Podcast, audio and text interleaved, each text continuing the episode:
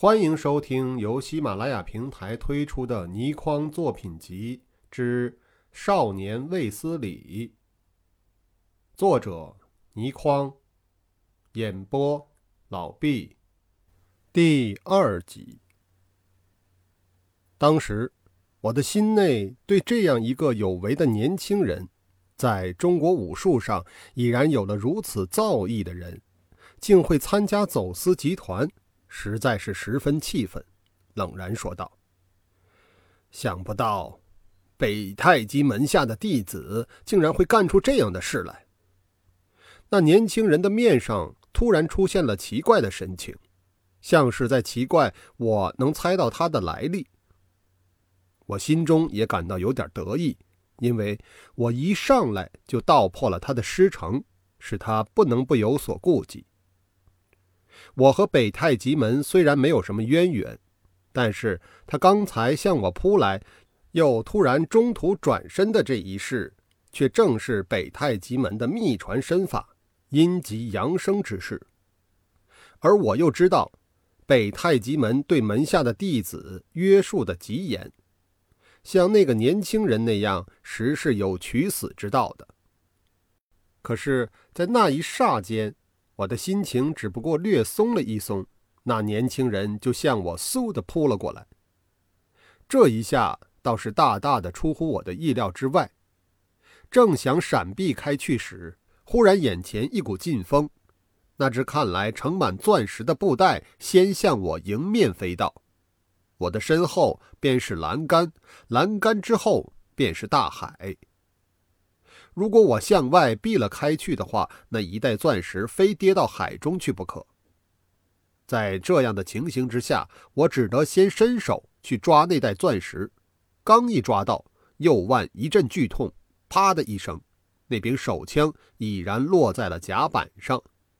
只听得一阵咯咯咯之声，我连忙退开，定睛一看，只见那柄假枪被他一踏一踩，已然碎成了片片。海柳木的木质十分坚硬，可是那个年轻人却轻而易举地将之踏成碎片，我心中不禁吃了一惊。那年轻人一见是假枪，也冷笑一声，抬起头向我望了过来。我们相隔七八尺远近，互望了半晌，才听他冷冷地问道：“你是谁？”我自然不肯道出姓名。因为我认定他的背后一定有一个庞大的集团在支持着，而这样一个集团以一个人的力量去对付他们，无论如何无法讨好。因此，我只是说道：“你想知道了我的姓名，就好和你的党徒对付我吗？”当时我绝未想到那一句话竟会引起他那么大的震动。只见他面色一变，抖地问道：“我的党徒，你究竟知道了什么？”话未讲完，只见他身形一矮，双掌翻飞，已然向我一连攻出了两掌。北太极门的掌法招式变化本就极其惊奇，而且每一招的变化随心意变化，颇具鬼神莫测之极。那年轻人一连向我攻了几掌。掌风极其劲急，我在接住那一袋钻石之际，身子曾向后退了一步，此时难以还手，只得一退再退，背心已然挨在了栏杆之上。可是那年轻人的攻势却越来越是凌厉，身形击入，砰的一声，我肩头上已然中了一掌。那一掌正击在我的肩头，力道实是大的出奇。我向后一仰，半个身子已然出了栏杆。我心知一定要跌入大海之中了。对于那年轻人如此对付我，我心中当然气愤之极。就在我身子将要跌入海中之际，双腿交替踢出，足尖连勾，这乃是一式铁腿鸳鸯钩，将那年轻人的身子勾住。电光石火间，两人一起跌进了大海之中。在一艘行驶中的船跌入海中的经验，我至少已经有过十次以上。当我们两人纠缠在一起向海中跌下去的时候，实在是十分危险的，因为那和从船上跃下去完全不同。跌下去，如果离得船身太近的话，一被卷入船底，绝无幸免。因此，我一觉出自己的身子已然离开了船身，双腿一松，就着下跌之势，猛地向前一窜，斜斜地向前掠了出去。而当我掠出之际，我已经可以觉出，那年轻人使了一式旱地拔葱，反向上跃起了四五尺来。可是他仍未能回到船上。在那个时候，我突然对那年轻人生出了一丝怜惜之念，因为像他那样直上直下跌入海中，能够生还的机会实在是微小之极。中国武术。在近三百年来每况愈下，而甘凤池、吕四娘等八人之后，杰出的高手已然不多见了。晚清和民国初年之际，大刀王五、霍元甲、马永贞等人固然名噪一时，但比之甘凤池等人却差了不知多少。当然，三千年来的武术传统并不是从此断绝了。而是身怀绝技的人物大都不露真相，以致渐渐淹没了。再加上武侠小说的夸大，有些人竟认为中国的武术全是小说家演。那年轻人在武学上的造诣已然到了颇高的程度，虽然他行为不检，但如果就此死去，倒也不免可惜。因此。就在我将要跌入海中之际，纵声叫道：“快离开船身，越远越好！”我一讲完，身子便没入了海水之中。一入水，也顾不得海水的寒冷，便向海底下急沉了下去。那年轻人有没有听从我的警告，我已然不得而知了。我浮在海水的深处。直到轮船经过时的暗流传到了海底，我才浮了上来。那艘轮船已然离得我们远远的了。我知道呼救是没有多大用处的。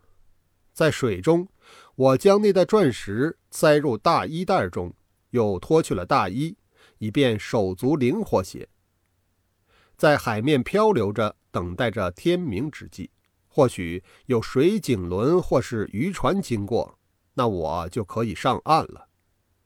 这一夜的滋味实在不怎么好受，但上幸未到天明，我已然飘到了一个小岛上。那小岛实在是小的可怜。我上了岸，忽然看到一缕烟在两块大石之间冒起，我连忙跑了过去，只见一个人傍着一堆火，倚着大石，正在烤干他身上的衣服。我一到，他便转过了头来。我们两人互望了一眼，不禁都哈哈一笑。那燃着了火，在烤干衣服的，正是刚才我在轮船上所遇到的那个敌人。我老实不客气地在火堆旁边坐了下来，他也不和我说话。我只见他小心翼翼地在火上烘干一张白色的纸片，神情之间显得极其严肃。但仍然流露着我初见他时的那种悲伤。那张纸片是什么呢？他一再将钻石抛入海中，为什么对那样的一张纸片却如此小心呢？我一面自己问自己，一面用心打量他。只见他眉宇之间英气勃勃，身子约有一九零公分上下。无论从哪一方面来看，他都是一个极其有为的年轻人。那时我已然开始感到自己对他的估计或者是错了。但是他为什么要将钻石抛入海中呢？这一个谜，我一定要解开它。只见他静默了好一会儿，将那张白纸翻了过来。这时我才看清，那原来是一张照片。有如明信片大小的照片，他缓缓地抬起头来，将那张相片送到了我的面前。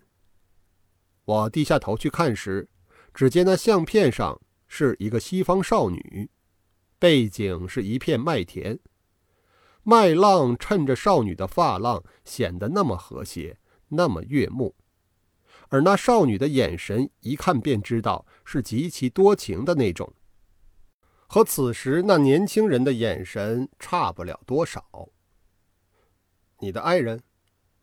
我看了一会儿，抬起头来问，对方点了点头。他死了？